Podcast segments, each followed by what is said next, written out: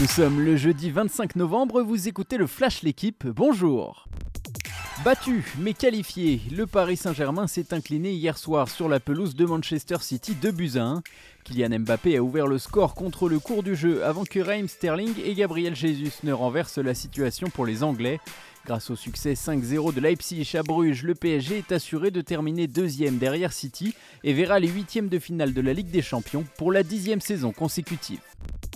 Un an de prison avec sursis et 75 000 euros d'amende. Voilà la sanction prononcée hier à l'encontre de Karim Benzema par le tribunal judiciaire de Versailles. L'attaquant français a été reconnu coupable de complicité de délit de tentative de chantage dans l'affaire de la sextape de Mathieu Valbuena.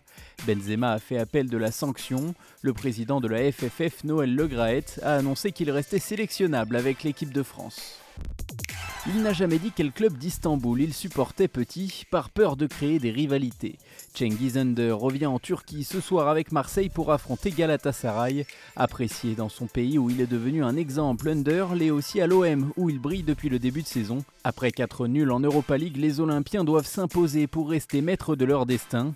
De son côté, Monaco peut assurer la première place en cas de victoire contre la Real Sociedad. Certains de finir en tête, Lyon dispute lui un match sans enjeu à Copenhague contre Brondby.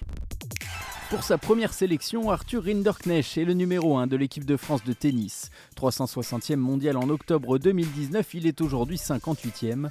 Le Varois de naissance accompagne Mahut, Herbert, Manarino et Gasquet pour cette phase finale de la Coupe Davis, nouvelle version.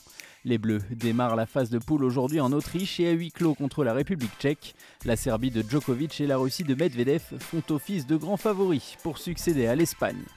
Merci d'avoir écouté le Flash l'équipe, bonne journée